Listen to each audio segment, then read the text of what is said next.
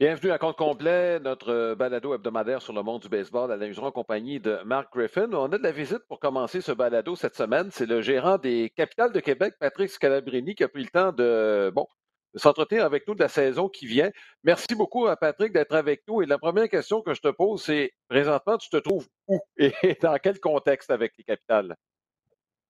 Je suis en, fait avec, Équipe Québec. Il faut que moi-même je prenne cette habitude-là de ne pas dire les capitales cette année, de dire Équipe Québec. Euh, nous sommes en ce moment à Gateway, à Saint-Louis. Donc, euh, de ma chambre d'hôtel, je vois l'arche euh, à Saint-Louis, de l'autre côté de la rivière du Mississippi. Donc, on est ici pour terminer notre camp d'entraînement, pour amorcer notre saison ce jeudi soir, le 27, ici à Gateway. Bon, ben Patrick, euh, évidemment, euh, tu te retrouves dans une situation où tu étais en plein confinement au Québec, tu te retrouves aux États-Unis, juste au niveau personnel avant de rentrer dans le baseball. Comment tu te sens de, revivre un peu là, avec euh, parce qu'on semble voir qu'à Saint-Louis, ça semble être déconfiné là. Oui, tout à fait. C'est très irréel, honnêtement. Là. On, moi, j'ai quitté Québec euh, où il y avait couvre-feu à 8 heures depuis un bout. Euh, on était confinés dans, pas mal dans, nos familles et tout ça. Soudainement, je me retrouve ici. Euh, lors des derniers jours, oui, on a été vaccinés, toute l'équipe et tout ça, puis on fait quand même attention. C'est le mot d'ordre, mais on s'est retrouvé aller voir un match des, Cards la, journée même que, les Blues jouaient, donc il y avait de l'ambiance dans la ville, c'était fou, les, bars étaient pleins. c'est comme si, un petit peu comme si la COVID n'existait pas, soudainement, soudainement. c'est un petit peu, encore une fois, on, essaie de faire attention, mais c'est facile de l'oublier puis de recommencer à vivre rapidement puis de profiter du moment présent, la chose qu'on a quand même, quand même fait lors des derniers jours. Bon, Patrick, tu disais d'entrée de jeu, euh, les capitales, euh, on va l'enlever du vocabulaire cette année. Peux-tu nous rappeler un peu le contexte dans lequel ton équipe, je ne s'appellerai pas les capitales, l'équipe que tu vas diriger, là, euh, bon, c'est dans une ligue indépendante. Peux-tu nous expliquer un peu le contexte? Bon, alors là, avec le, évidemment, avec la pandémie et les problèmes de, de douane, c'était difficile d'avoir les trois équipes canadiennes de traverser les douanes dès le mois de mai. Alors, euh, on a réalisé que ça n'allait pas être possible pour les trois. Ceci dit, euh, il y a deux. D'un côté, la Ligue a besoin, ne peut pas être un nombre impair d'équipes, évidemment, étant du baseball professionnel. De l'autre, euh, nous, on avait vraiment le désir de, participer, d'aller de l'avant euh, sous une forme ou une autre. Donc, euh, notamment pour les joueurs canadiens qui étaient sous, dans notre alignement, ces joueurs-là, si on ne présentait pas de baseball cette année, ne pouvaient pas se, retourner de bord rapidement pour jouer, signer ailleurs à cause de visa de travail, comme on le sait tous. Donc, c'était un petit peu moi ce qui m'a ce qui m'a poussé à, aller de l'avant c'était surtout ces gars-là qui, qui ont manqué un an l'an dernier avec qui j'étais en contact depuis euh, presque 18 mois euh, qui s'entraînaient fort qui, qui rêvaient de, jouer cette année qui euh, soudainement il y avait le, le, doute de pouvoir participer donc on a travaillé euh, tout le monde ensemble, on a essayé de trouver une solution, donc en se joignant les capitales aux aigles, l'administration, les administrations ensemble avec des supports autant au niveau provincial euh, que les deux villes et tout ça. On a été capable de trouver une façon en, se joignant, en invitant les joueurs canadiens euh, de l'équipe d'Ottawa aussi à, faire la meilleure équipe possible pour représenter un peu l'équipe Québec.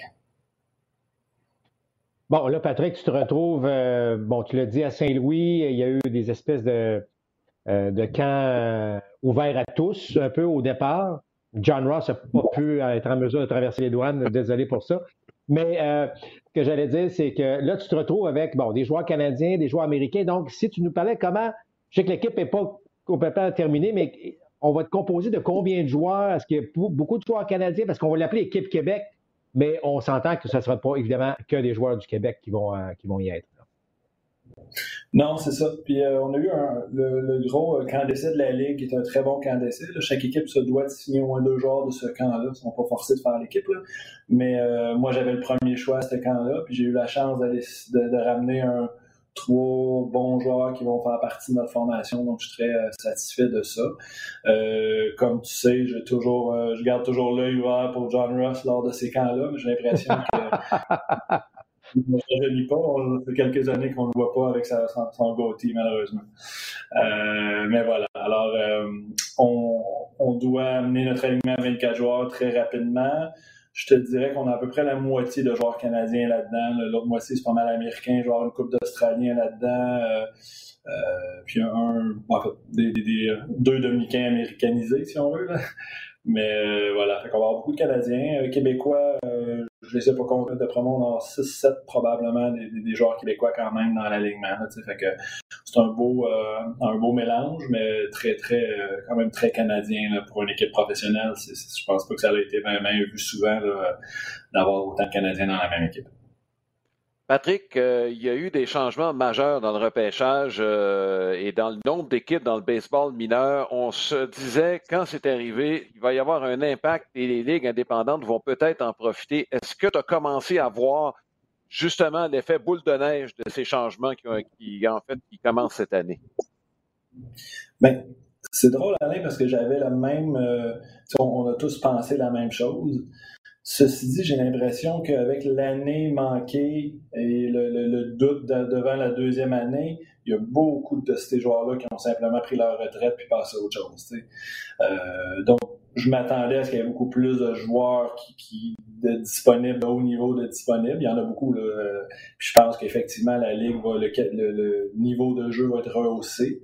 Ceci dit, j'ai été étonné euh, par le, haut nombre, le nombre élevé de joueurs qui a simplement décidé de passer à autre chose après un an et demi de, de à pas jouer. Fait que on en est là. Euh, le repêchage, c'est ça, c'est autre chose. J'ai hâte de voir parce que, tu sais, traditionnellement, pour, pour moi, à tout le monde, c'est très difficile de recruter au niveau collégial américain parce que ça représente euh, beaucoup, beaucoup de, de, de, coûts de, de, personnes qui sont euh, affiliés à nous pour aller recruter ces joueurs-là. Donc, on n'a pas nécessairement accès à ça, outre quelques contacts. Donc, ça, j'ai hâte de voir si les autres équipes vont se retrouver avec des, des joueurs de calibre recrues issus des, des, niveaux universitaires de très haut niveau. Donc, sûrement, ils sont à quelque part, ces gars-là vont vouloir jouer. Euh, mais c'est ça. Je ne sais pas. J'ai très très hâte de voir ce niveau, le niveau de jeu. Encore une fois, nous, on est dans une nouvelle ligue. Je ne connais pas le calibre de la, ligue Frontier euh, du tout. Donc, euh, j'aime bien ce que j'ai sous la main. En même temps, ça se peut qu'on ait une surprise en, amorçant la saison.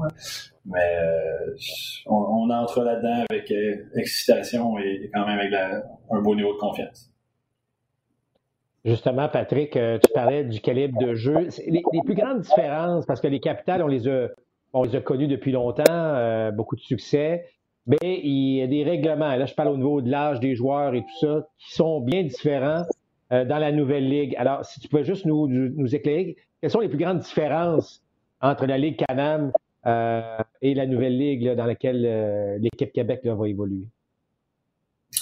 Bien, fondamentalement, ça se ressemble beaucoup. C'est juste au, au, niveau du nombre de joueurs d'expérience versus recrues qu'il y a une petite différence. Euh, très rapidement, euh, la Ligue Frontier, on a droit à 24 joueurs dans ton alignement. 10 de ces joueurs-là se doivent d'avoir, se doivent d'avoir le statut de recrue. Donc, ça veut dire un an ou un an et demi ou moins d'expérience professionnelle. Tu as le droit d'avoir jusqu'à 10 joueurs d'expérience professionnelle, incluant des vétérans. Un vétéran, c'est un gars de 29 ans ou plus peu importe le nombre d'années professionnelles. Mais un joueur d'expérience professionnelle, c'est 3, 4 ans ou plus, dépendamment du nombre de manches et tout ça. Fait qu'en gros, c'est juste ça. C'est 10 recrues minimum, maximum 10 joueurs d'expérience. Puis entre les deux, tu as un 4 joueurs là, qui peut être un, soit un recrue ou une expérience 1 qui appelle, qui est genre de 2 ans professionnel. Euh, Patrick, est-ce que vous êtes chapeauté par le baseball majeur? Il y a quelques ligues indépendantes qui le sont. Est-ce que vous faites partie de ce groupe-là? Oui, tout à fait. C'est la première année cette année avec, euh, effectivement, comme on le mentionnait euh, tout à l'heure, avec toutes les équipes qui ont été laissées aller, libérées par le baseball professionnel affilié. soudainement, nous, on est en partenariat avec les ligues majeures. C'est encore un petit peu abstrait à savoir qu'est-ce que ça veut dire réellement.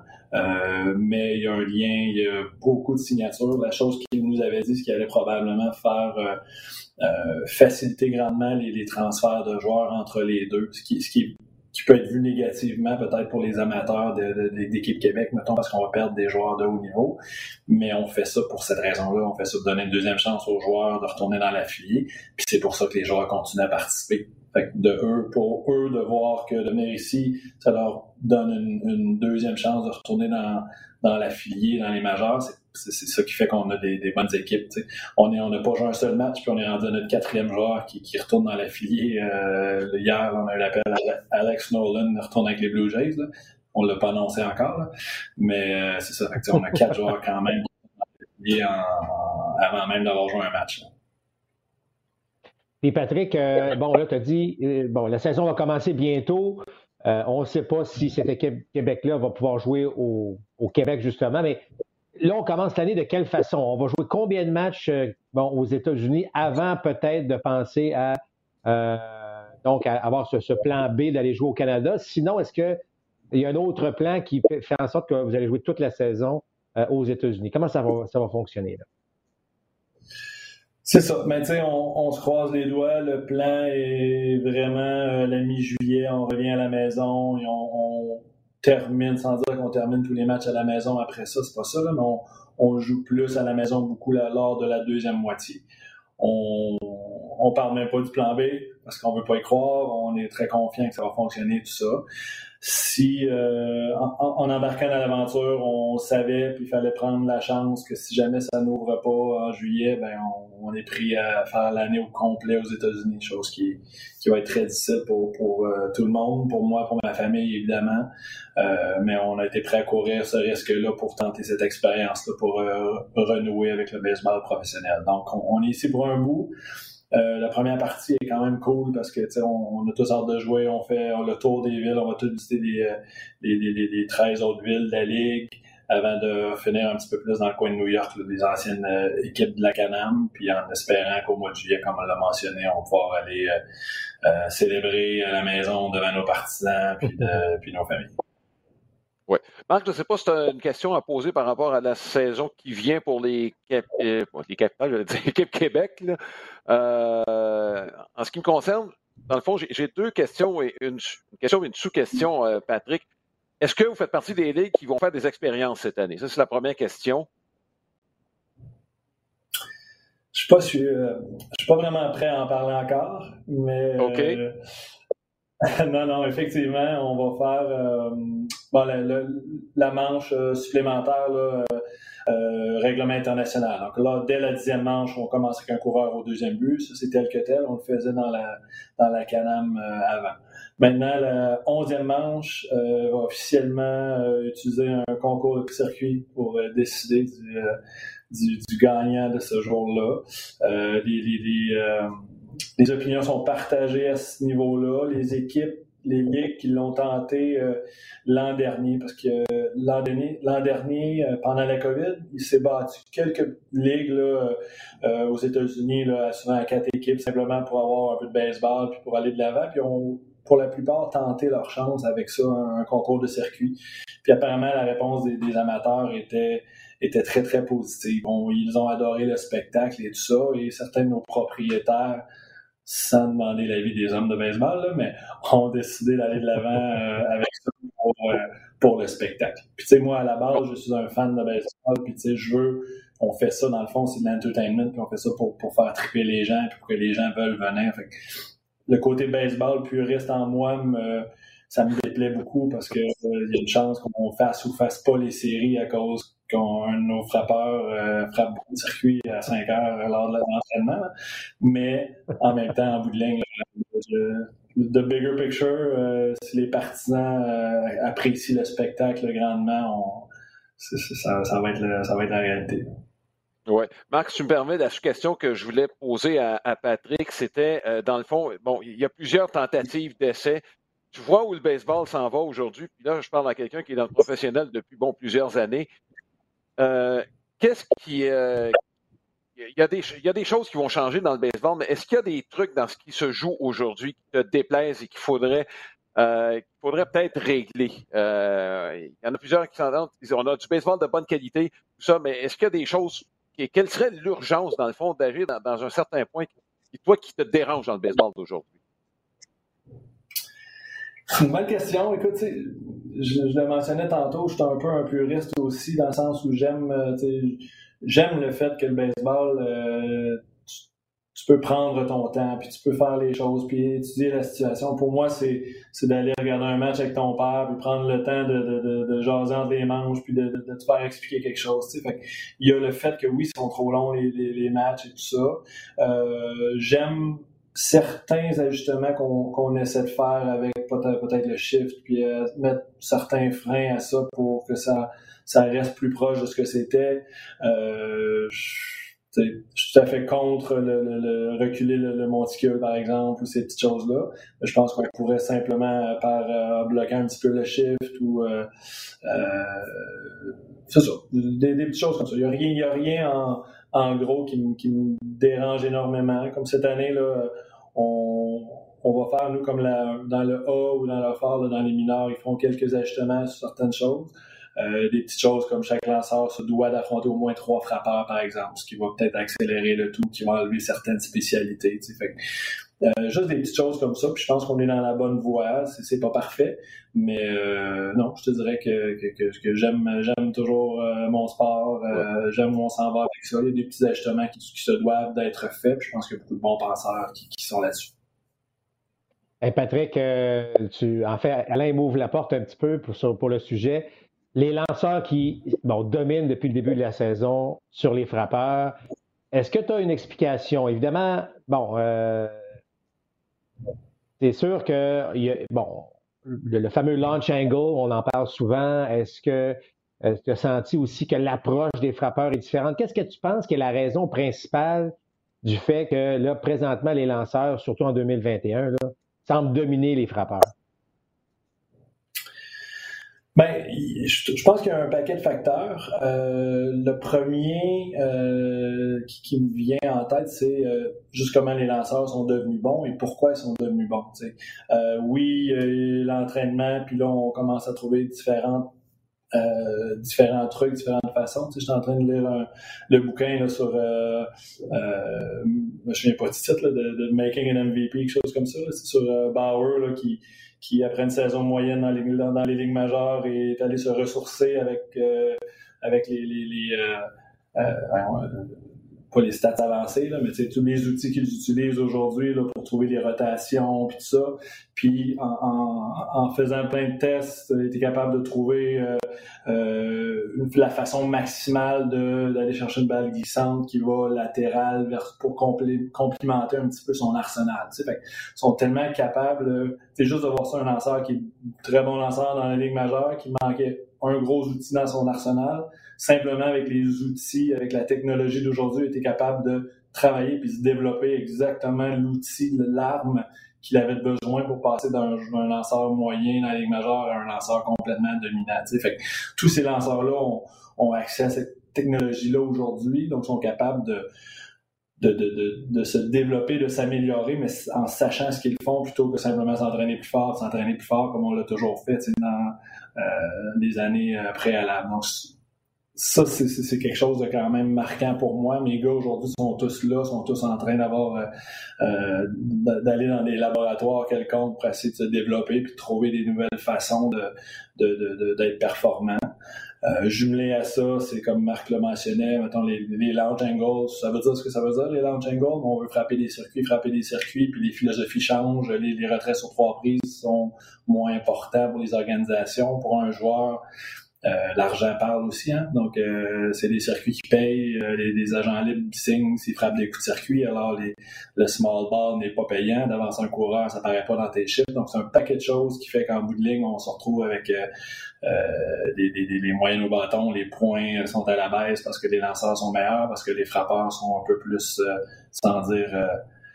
qui pensent à leur carrière, mais qu'on essaie de frapper des circuits seulement et, et le reste importe moins. Donc, je pense pas qu'il y en a une réponse. Je pense que c'est un paquet d'affaires qui fait qu'on est rendu là aujourd'hui avec euh, un baseball un petit peu différent.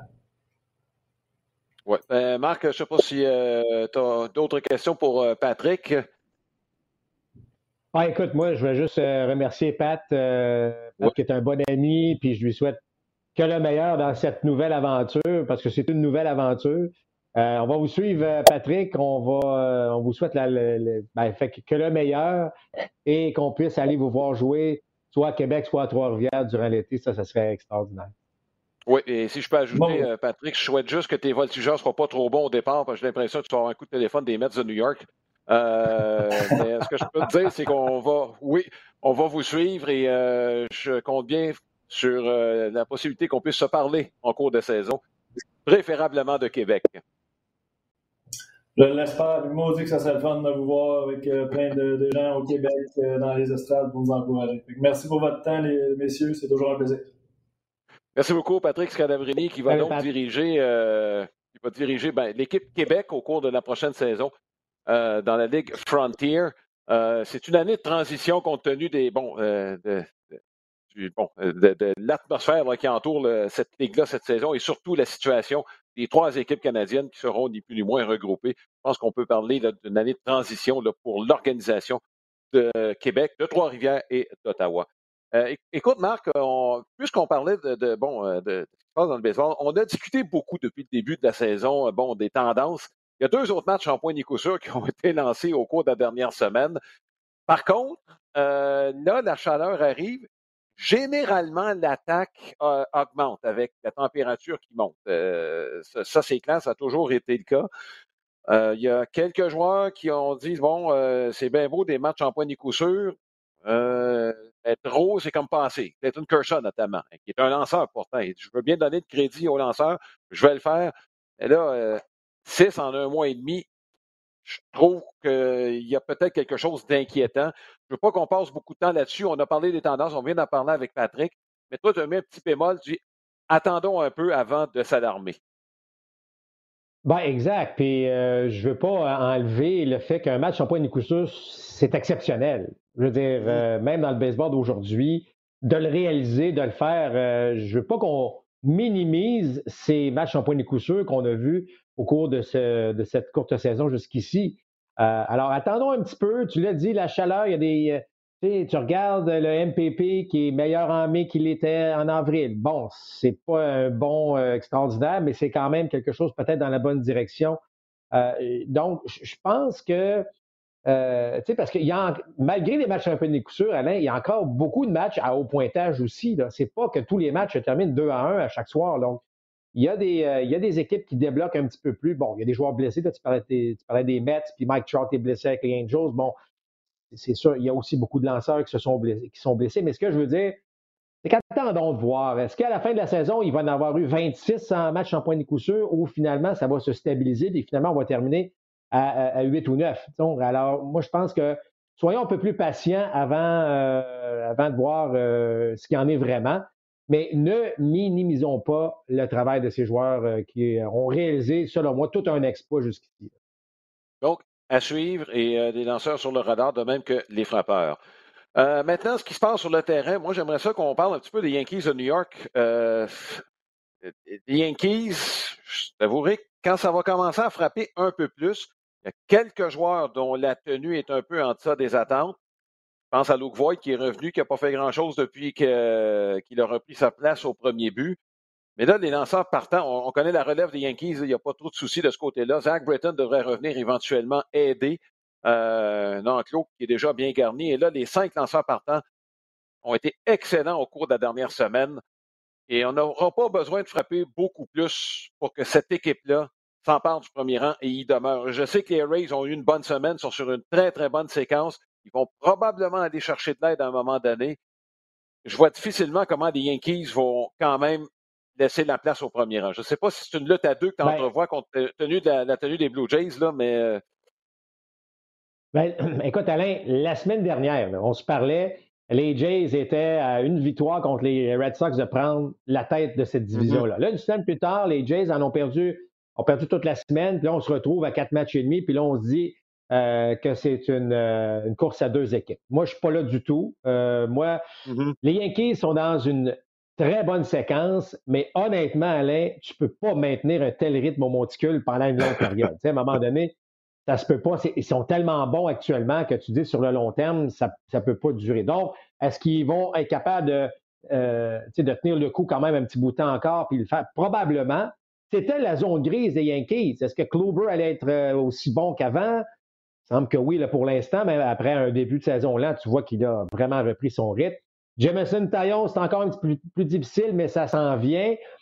que je veux dire par là, c'est que là, les Yankees sont sur une bonne séquence. Euh, c'est correct. Les Rays sont sur une bonne séquence. Les Blue Jays un peu moins. Mais je crois encore que ça va être une course à quatre équipes parce que les Red Sox, même s'ils se font rattraper tranquillement, pas vite, ils vont pas mal, là. Ils continuent à bien frapper, ils continuent à bien lancer. Donc, moi, là, euh, je prévois que ce soit une, course au moins à trois, sinon à quatre équipes. Euh, encore un petit bout de temps. Les Yankees, oui, ils ont une bonne équipe, mais ils ont des failles, tu l'as dit dans le cas de Luke Voigt. Euh, il faut, faut, frapper moindrement. Puis si les lanceurs commencent à être un peu plus humains, parce que tu as l'impression qu'ils ne le sont pas vraiment depuis une dizaine de jours. Et alors, c'est long une saison. J'aime ce que je vois des Yankees. J'adore ce que je vois des Rays de Tampa Bay. Et tu as parlé tantôt, il va y avoir d'autres changements. C'est clair qu'il va y en avoir d'autres.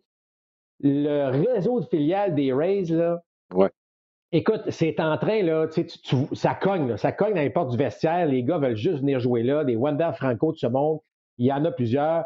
Il y a même des rumeurs présentement qui pourraient même amener des gars comme Nelson Cruz venir donner un petit coup de main à cette équipe-là. Donc, les Blue, et, les Blue Jays, rapidement, c'est que, tu sais, Alain, euh, on ne s'est pas fait sortir de ces matchs-là là, euh, au cours de la dernière mm-hmm. semaine entre les Red Sox euh, et avec contre les Rays de Tampa. On était dans le coup. On voit qu'il manque de profondeur au niveau de la relève, mais on n'est pas loin. Donc, encore une fois, pour répondre à ta question initiale, moi, je ne pense pas que ça va être une lutte à deux encore. On va, on va être à quatre pendant encore un petit bout de temps. Les Red Sox, euh, il n'y avait pas d'attente de ce côté-là. Euh, bon, euh, là aussi, chez les lanceurs partants, Rodriguez, tu parlais de, bon, il est redevenu humain, lui qui n'avait pas perdu, quoi, il était 5-0 à un moment donné, vient de perdre trois décisions de suite. Est-ce qu'on en demande un peu pas mal à des lanceurs qui n'ont jamais eu vraiment de responsabilité de la sorte? Là, je parle de Martin Perez, Nick Pivetta, Garrett Richards. D'un côté, dans le cas de Richards, dans le cas de Pivetta, je suis d'accord que c'est des joueurs qui ont déjà eu un potentiel élevé. Bon, euh, est-ce que c'est cette année, comme par hasard, qu'on va se mettre à bien lancer? On a intérêt à le faire si, les Red Sox veulent demeurer dans la course. Bien, le vrai test des Red Sox, Alain, c'est que là, tu l'as dit, on ne les voyait pas là. Ils se sont retrouvés au premier rang en jouant du très, très bon baseball. On frappe la balle. On a vu les statistiques, évidemment, euh, au cours des, depuis le début de la saison. On frappe la balle. Et là, on a l'appui de nos lanceurs partants. Maintenant, après justement 25% de la saison, 40, 50 matchs, là, euh, le défi change. Le défi, c'est plus de surprendre le baseball. Là, le défi, c'est de maintenir le rythme. Alors là, ça, c'est différent. Donc là, on s'attend, et les partisans des Red Sox s'attendent à ce qu'on joue, qu'on conserve ce niveau de jeu-là.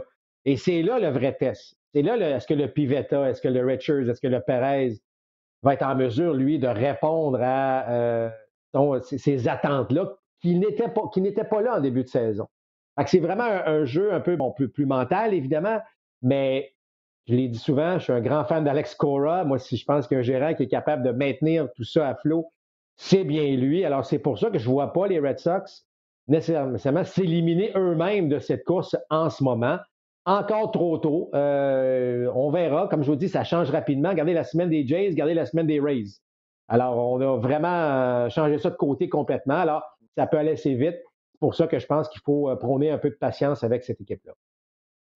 Bon, euh, écoute, au cours de la dernière semaine, je veux parler de Jacob DeGrom, mais d'un cas particulier. Il a lancé dans les ligues mineures au cours de la dernière semaine.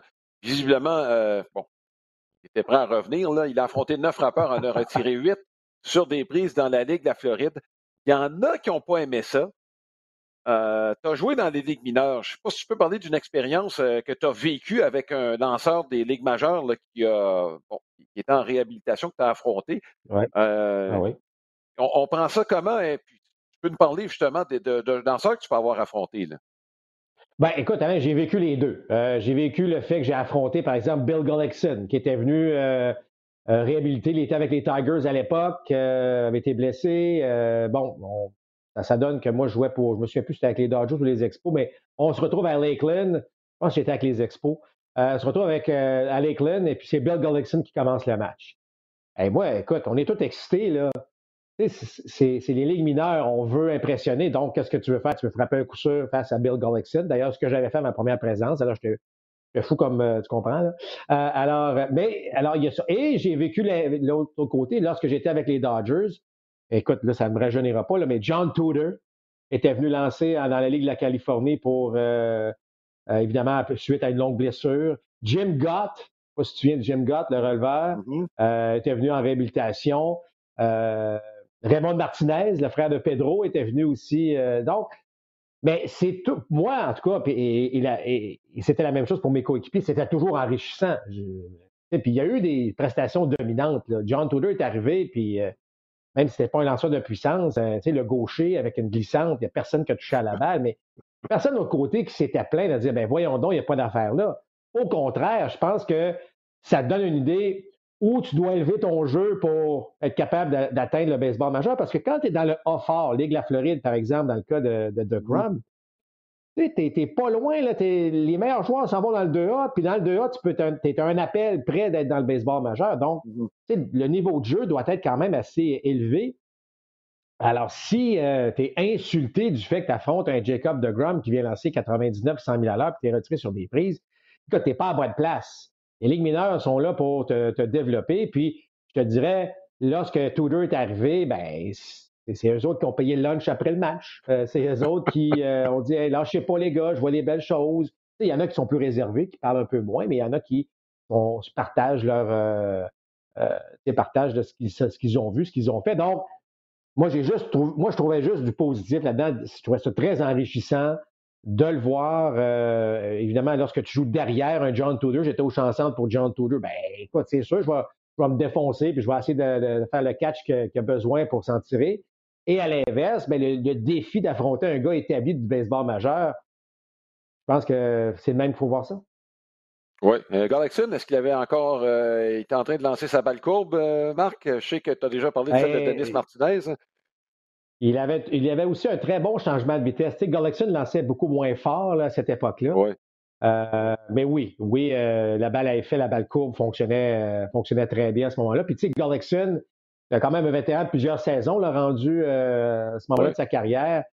Écoute, j'avais frappé un coup sûr, il, il avait fait un signe de la tête en voulant dire bravo. on avait un joueur qui avait frappé un solide double. il avait fait la même chose, on va dire. Donc, tu vois, le gars était là pour les bonnes raisons. Il était là pour préparer, euh, préparer son bras à revenir dans le baseball majeur, mais en même temps, ça avait aussi l'impact qu'il pouvait avoir sur les jeunes joueurs qui étaient là contre lui. Oui, et je ne sais pas si tu avais eu l'occasion de parler avec John Tudor, mais de mémoire, euh, c'était un grand amateur de hockey. Je me demande même s'il n'avait pas joué lui-même euh, à un moment donné. Je pense qu'il est originaire du, nord-est américain.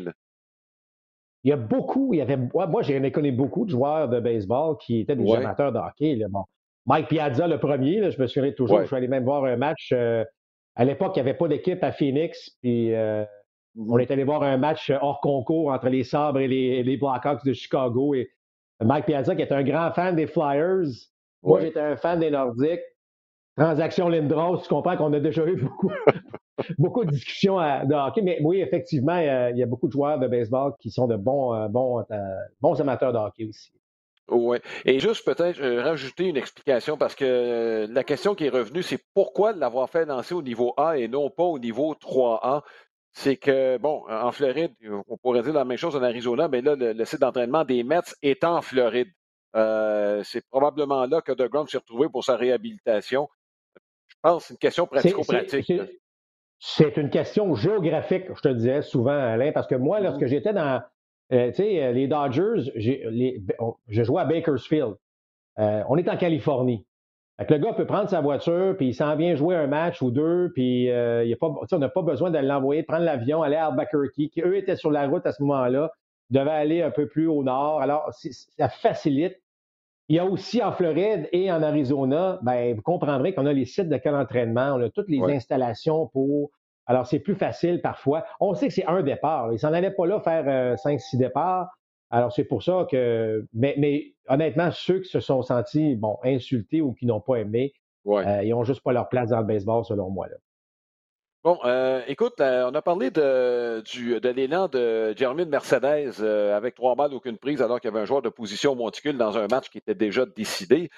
Il y a eu un autre événement, ça a fait moins jaser, mais moi, ça, bien franchement, ça, je trouve que c'est le même débat. C'est euh, cette semaine, il y a eu un autre joueur d'opposition qui est venu. Il y en a beaucoup cette année euh, contre les Braves d'Atlanta. Et là, Ronald Acuna s'est amené au bâton. Il a voulu frapper de la gauche. Et c'est Brian Snitker qui non, non, non, tu vas frapper de la droite. Euh, bon, Snitker, visiblement, bon, euh, pas qu'il se sentait insulté, mais sentait le besoin de protéger un peu l'intégrité du baseball. C'était bouilli pour les chocs euh, tant qu'à moi. Bon, euh, même Patrick Scalabrini, à qui on a jasé tantôt, bon, euh, qui se définit un peu comme un puriste du baseball et à certains égards, je pense qu'on peut se qualifier comme tel. Mais là, il a aussi souligné que le baseball, c'est du divertissement. Et là, tu as l'occasion, dans un match qui est décidé, il n'y a plus d'enjeu, tu sais que les Braves vont gagner. Les joueurs sont en train de s'amuser et là, Acuna te propose d'y aller d'un petit spectacle. Marc, ce choc des générations m'embête sérieusement dans, le baseball présentement. On est un peu à la croisée des chemins. Tu as raison, à ce niveau-là. Euh, on a ceux qui veulent défendre le baseball de l'époque, dans la manière dont euh, on se comportait, et cette nouvelle génération de joueurs qui disent on peut-tu avoir du plaisir un peu? On peut-tu sourire? On peut-tu démontrer un peu plus d'émotion? La journée que tu envoies un, joueur de position au monticule, c'est là que je pense que tout est permis. Et là, ce que je dis quand je dis tout est permis, c'est que là, on a le droit de s'amuser. Là, on a le droit de faire des choses qu'habituellement, on ne voit pas. Puis, juste revenir, parce que, tu sais, même à un moment donné, il n'y a pas si longtemps, euh, il y a des gens qui n'aimaient pas voir un joueur de position venir lancer, même s'il y avait un pointage élevé. On disait que c'est bon. Mais dites-vous que la 99,9% du temps, c'est que, un, oui, évidemment, euh, tu ne veux pas utiliser un autre lanceur parce que là, c'est dommage qu'il y a de portée, mais ça allège tellement l'atmosphère. C'est que, OK, on se fait planter, là, c'est 11, 12, 0. Mais là, on a un joueur populaire ou un joueur. Regardez euh, Rizzo lorsqu'il a affronté Freddie Freeman. Et Rizzo, il l'a retiré sur des prises, puis Freeman, euh, il, il, est sorti du rectangle, le, le gros sourire, il disait la première fois que j'ai accepté un retrait sur des prises, mais le baseball a besoin de ça, puis je te dis que les joueurs ont besoin de ça. Oui, c'est sérieux, puis oui, on veut gagner, puis oui. Mais tu devrais bien plus te préoccuper. Et là, je parle de, je parle un peu comme euh, au sujet de, de Tony LaRussa vis-à-vis les, les, Twins. Les Twins auraient bien dû se préoccuper davantage de perdre à nouveau, euh, de perdre par de tirer l'arrière par 11 points, que de se préoccuper du fait qu'un des, un des joueurs des White Sox a frappé un circuit euh, alors qu'il y avait un compte de trois balles aucune prise. Je trouve qu'on n'a pas les priorités aux bonnes places à ce niveau-là. Mais je suis d'accord avec toi, Alain, on est, euh, on est dans une ère où il va, les plus vieux ben, ont un petit peu de misère à se positionner dans cette nouvelle ère baseball, mais regarde, Pascal Abrini, tu l'as dit tout à l'heure, euh, il dit, regarde, moi, décider d'un coup de circuit là, ou d'un espèce de concours de coup de circuit, mais quelque part, c'est ce que les gens veulent. Est-ce qu'on est qu'on l'accepte? Est-ce que le fameux 3 mmh contre 3 au hockey, là, à un moment donné, après ça, la fusillade, au début, il y en a plusieurs qui disaient, mais là, la fusillade est devenue pratiquement un incontournable en saison régulière. on ne parle pas des séries, mais donc, l'effet spectacle, faut que ça vienne maintenant être pris sérieusement en considération lorsqu'on prend des décisions de la sorte. Alors, tout ça pour dire que si Acuna avait frappé de la gauche contre un joueur de position qui s'en vient lancer, honnêtement, il n'y aurait pas eu de problème. Si Acuna mm-hmm. vient frappeur gaucher avec un, releveur, alors qu'il y a peut-être 7-8 points d'écart, non. Alors, il y, a, un moment pour tout, mais euh, je pense que des gars comme Snitker et des gars comme LaRussa, tu peux pris entre l'arbre et l'écorce dans ces situations-là. Mm-hmm. Oui, mais je pense qu'il y a des façons de tempérer pour rendre ça excitant aussi. Là. Bon, euh, mais euh, je n'entrerai pas là-dedans, là, mais au baseball, je pense qu'il y a plusieurs possibilités avec lesquels on peut divertir les gens, surtout au niveau mineur. Là. Euh, et là, je vois à l'extrême, Marc, mais euh, on pourrait faire une course à relève à travers les vues euh, sur les sentiers à la 4. Là. Je t'aurais vu faire ça quand tu étais dans les ligues mineures. Là. Je pense que les Dodgers avaient des joueurs quand même assez athlétiques à cette époque-là. Je pense que vous auriez gagné quelques matchs en prolongation avec un tel concours. Ben, bon, écoute, lorsqu'on est, créatif. Alain, tu as raison de le mentionner. Soyons créatifs. Le baseball peut se le permettre. Bon, euh, dernier sujet, c'est le processus olympique. On en parle pour plusieurs raisons. Le Canada va tenter de se qualifier. Et euh, bon, on, peut l'annoncer déjà, c'est confirmé. On, nous ferons partie de l'équipe de description du tournoi de baseball à Tokyo en espérant que le tournoi ait lieu. Est-ce que le Canada y sera? Bon, il y a quelques équipes qui sont déjà qualifiées en vue des Jeux. Le Japon, évidemment, la Corée du Sud, Israël, qui va représenter l'Europe, et euh, l'autre équipe, qui représente les Amériques, ça va peut-être surprendre parce que c'est pas le premier pays qui nous viendra à l'esprit. C'est le Mexique. Le Mexique a réussi à se qualifier, une victoire surprise contre les Américains, notamment en demi-finale euh, du premier tournoi de qualification. Et là, il y a un autre tournoi qui commence la semaine prochaine. Ça se déroule en Floride. Le Canada y sera. Je regardais les pays qui étaient pour être là. Marc, la commande est énorme. Juste le groupe dans lequel se retrouve le Canada, euh, la Colombie, Cuba, Venezuela. Euh, Cuba n'amènera pas son équipe B là-bas. Non, ce ne sera pas facile. Et si on ne passe pas au travers cette, sélection-là, si vous voulez, il y, aura une autre possibilité éventuellement à Taïwan juste avant les Jeux. Euh, mais la route n'est pas facile pour le Canada. On a pris le chemin difficile euh, pour tenter de se qualifier. Il ne faut pas oublier que seulement quoi huit pays qui participent, si je ne m'abuse, au tournoi. Donc, ça ne fait pas beaucoup de pays. Alors, il faut se qualifier. écoute, on pourrait parler peut-être longtemps de la sélection des joueurs. Euh, on est bien content de voir bon, Jonathan Malo, Ozoué Pelé, entre autres, qui se retrouvent avec euh, l'équipe euh, canadienne. Mais bien honnêtement, Alain, je trouve que le Canada ou les gens qui sont derrière l'équipe canadienne, on, a, on a peur d'aller de faire appel à des, jeunes, des, des, gars de 20 ans, 21 ans, 22 ans qui ont un peu d'expérience. Parce que, bon, évidemment, les joueurs du baseball majeur, non, il y a certaines organisations qui ne veulent pas laisser aller non plus leurs joueurs des équipes affiliées. Mais il y a quand même des joueurs, euh, bon, Patrick Scalabrini a parlé de, six Québécois, possiblement avec son équipe. il y a certainement une couple de ces gars-là euh, qui auraient pu, selon moi, euh, se tailler un poste avec, avec l'équipe. Je comprends qu'ils ont moins d'expérience, mais ça reste d'excellents joueurs de baseball. J'ai rien contre Joe Malo, c'est un bon ami aux Jouets Pelé, mais c'est des gars qui n'ont pas joué au baseball de façon régulière et j'espère qu'ils vont être en mesure de, prendre un rythme nécessaire puis euh, de vivre cette expérience-là qui est tout à fait extraordinaire. Mais ça reste que je trouve qu'au niveau canadien, euh, je suis pas certain qu'on a sélectionné là, bon, les meilleurs joueurs au total. J'ai l'impression que l'impression qu'on a, c'est très amical comme, comme façon de faire en ce moment euh, au niveau de l'équipe canadienne. Mais ceci étant dit, euh, le défi sera de taille, parce qu'on est loin d'avoir une équipe. Rappelez-vous, lorsqu'on avait Philippe Aubon au monticule, il y avait des Eric Gagné au monticule, Jameson Taillot au monticule, euh, bon, Russell Martin, évidemment, comme receveur. Euh, moi, j'aurais aimé ça, voir un Charles Leblanc participer, un Abraham Taureau participer au, jeu. le jeune Lopez avec les Blue Jays de Toronto. Il y, en a des, joueurs qui, Bon, ça aurait été le fun au moins de, donner au Canada une meilleure chance de, pouvoir participer à la sélection olympique. Oui, il y a quelques joueurs des anciens du baseball majeur qui sont là. Je pense à bon euh, Scott Richmond, Chris Leroux est là, mais ce sont des noms qu'on n'a pas entendus dans le baseball professionnel depuis des années. Euh, c'est ça à quoi tu fais référence. L'équipe sera dirigée par Ernie Witt. Est-ce que lui préfère diriger des vétérans qui ont du vécu? C'est pas impossible non plus. Non, ben écoute, c'est pour ça que je te dis, Ernie, ça fait longtemps qu'il est là. Euh, Denis Boucher aussi, qui va agir comme instructeur des lanceurs. Ça fait mm-hmm. longtemps que Denis et, dans, dans l'équipe d'entraîneurs. Euh, mais en tout cas, je, comprends que là, on veut se qualifier, puis c'est important, puis tout ça, mais bon, est-ce que la COVID a le dos large, puis qu'on n'a pas été en mesure d'aller voir tout le monde?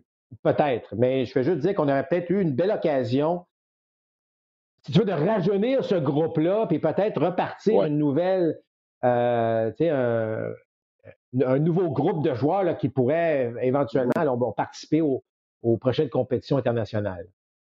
Oui. Juste euh, parler du format un peu. Il y a deux groupes. Il y a huit équipes. Et si, je parlais du groupe qui est très relevé du Canada, il n'y a pas un groupe facile. Dans l'autre euh, groupe, euh, les Japonais aimeraient beaucoup que les Américains y soient. Mais les Américains devront se battre contre la République dominicaine, contre Porto, Rico et la Colombie. plutôt la Nicaragua. La Colombie dans le groupe du Canada. Et il faut absolument, bon, on va jouer contre trois équipes de sa section. Après ça, il y a un autre mini-tournoi. Il faut terminer premier pour se qualifier. Et pour participer au prochain, euh, à la prochaine sélection, il faut terminer deuxième ou troisième. Euh, écoute, terminer troisième parmi les pays que je viens de nommer, Marc, ça, va être extrêmement difficile pour l'équipe canadienne. Ben, c'est sûr. Et euh, ça va se passer beaucoup au monticule. Est-ce qu'on est capable d'avoir des lanceurs qui vont euh, tenir le coup? Parce qu'à quelque part, on, finir par frapper, mais c'est vraiment au monticule que le défi sera énorme pour mm-hmm. l'équipe canadienne. Donc, euh, ce sera à suivre euh, ce tournoi. C'est la semaine prochaine. On vous donnera des informations, évidemment, sur les actualités qui se déroulent autour de l'équipe canadienne. Mais voilà ce qui complète ce balado. je vous donne rendez-vous. Notre prochain match, c'est mercredi. Une reprise d'une série mondiale qu'on vous a présentée il y a quelques années entre les Astros de Houston et les Dodgers de Los Angeles.